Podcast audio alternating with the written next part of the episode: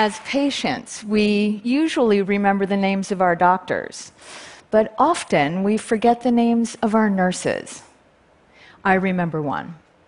I had breast cancer a few years ago, and somehow I managed to get through the surgeries and the beginning of the treatment just fine. I could hide what was going on. Everybody didn't really have to know. I could walk my daughter to school. I could go out to dinner with my husband. I could fool people. But then my chemo was scheduled to begin, and that terrified me because I knew that I was going to lose every single hair on my body because of the kind of chemo that I was going to have. I wasn't going to be able to pretend anymore as though everything was normal. I was scared. I knew what it felt like to have everybody treating me with kid gloves, and I just wanted to feel normal. I had a port installed in my chest. I went to my first day of chemotherapy, and I was an emotional wreck. My nurse, Joanne, walked in the door, and every bone in my body was telling me to get up out of that chair and take for the hills. But Joanne looked at me and talked to me like we were old friends. And then she asked me, Where'd you get your highlights done? And I was like, Are you kidding me? You're going to talk to me about your, my hair when I'm on the verge of losing it? I was kind of angry. And I, I said, Really, hair? And with a shrug of her shoulders, she said, It's going to grow back. And in that moment, she said the one thing I had overlooked, and that was that at some point, my life would get back to normal. She really believed that. And so I believed it too. Now, worrying about losing your hair when you're fighting cancer may seem silly at first, but it's not just that you're worried about how you're going to look, it's that you're worried that everybody's going to treat you so carefully. Joanne made me feel normal for the first time in six months. We talked about her boyfriends, we talked about looking for apartments in New York City, and we talked about my reaction to the chemotherapy, all kind of mixed in together. And I always wondered how did she so instinctively know just how to talk to me? Joanne Staha and my admiration for her marked the beginning of my journey into the world of nurses. A few years later, I was asked to do a project that would celebrate the work that nurses do. I started with Joanne, and I met over 100 nurses across the country. I spent five years interviewing, photographing, and filming nurses for a book and a documentary film. With my team, we mapped a trip across America that would take us to places dealing with some of the biggest public health issues facing our nation aging, war, poverty, prisons. And then we went places where we would find the largest concentration of patients dealing with those issues. Then we asked hospitals and facilities to nominate nurses who would best represent them. One of the first nurses I met was Bridget Kumbella. Bridget was born in Cameroon, the oldest of four children. Her father was at work when he had fallen from the fourth floor and really hurt his back.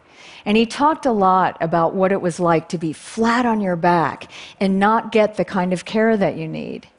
And that propelled Bridget to go into the profession of nursing. Now, as a nurse in the Bronx, she has a really diverse group of patients that she cares for from all walks of life and from all different religions. And she's devoted her career to understanding the impact of our cultural differences when it comes to our health. She spoke of a patient, a Native American patient that she had, that wanted to bring a bunch of feathers into the ICU. That's how he found spiritual comfort.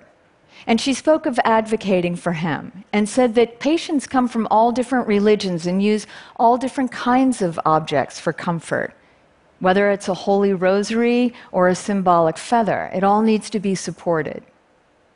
This is Jason Short.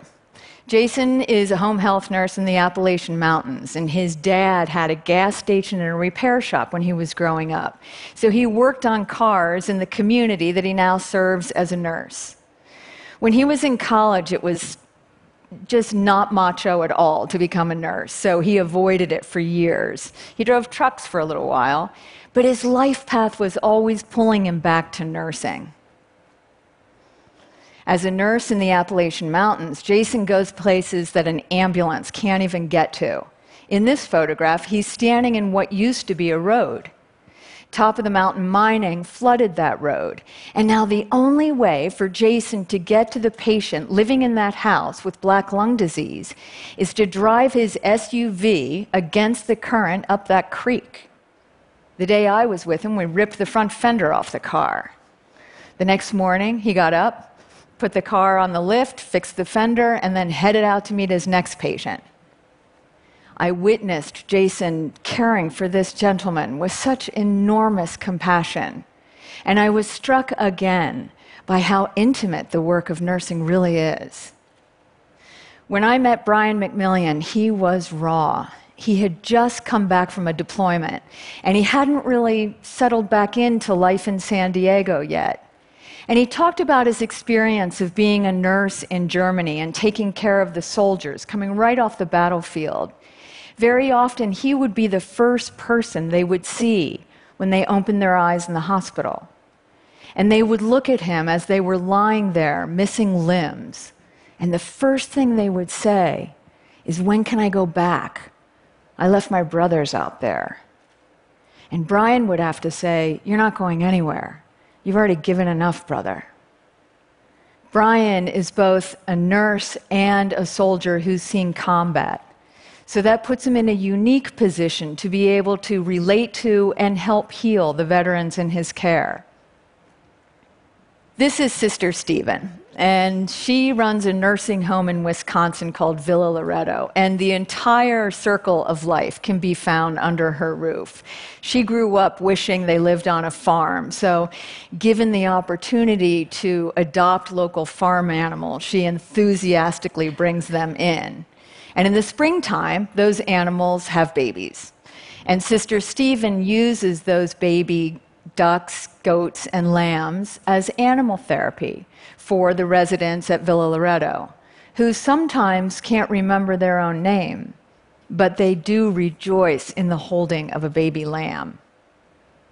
The day I was with Sister Stephen, I needed to take her away from Villa Loretto to film part of her story. And before we left, she went into the room of a dying patient. And she leaned over and she said, I have to go away for the day. But if Jesus calls you, you go. You go straight home to Jesus. Well, I was standing there and thinking, it was the first time in my life I witnessed that you could show someone you love them completely by letting go. We don't have to hold on so tightly. I saw more life rolled up at Villa Loretto than I have ever seen at any other time, at any other place in my life. We live in a complicated time when it comes to our health care. It's easy to lose sight of the need for quality of life, not just quantity of life.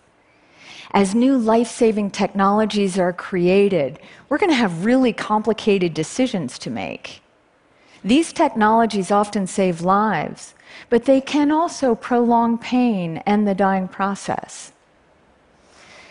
How in the world are we supposed to navigate these waters? We're going to need all the help we can get. Nurses have a really unique relationship with us because of the time spent at bedside. During that time, a kind of emotional intimacy develops. This past summer, on August 9th, my father died of a heart attack. My mother was devastated, and she couldn't imagine her world without him in it. Four days later, she fell, she broke her hip, she needed surgery, and she found herself fighting for her own life. Once again, I found myself on the receiving end of the care of nurses, this time for my mom. My brother and my sister and I stayed by her side for the next three days in the ICU. And as we tried to make the right decisions and follow my mother's wishes, we found that we were depending upon the guidance of nurses. And once again, they didn't let us down. They had an amazing insight in terms of how to care for my mom in the last four days of her life. They brought her comfort and relief from pain. They knew to encourage my sister and I to put a pretty nightgown on my mom long after it mattered to her, but it sure meant a lot to us. And they knew to come and wake me up just in time for my mom's last breath. And then they knew how long to leave me in the room with my mother after she died. I have no idea how they know these things, but I do know that I am eternally grateful that they've guided me once again. Thank you so very much.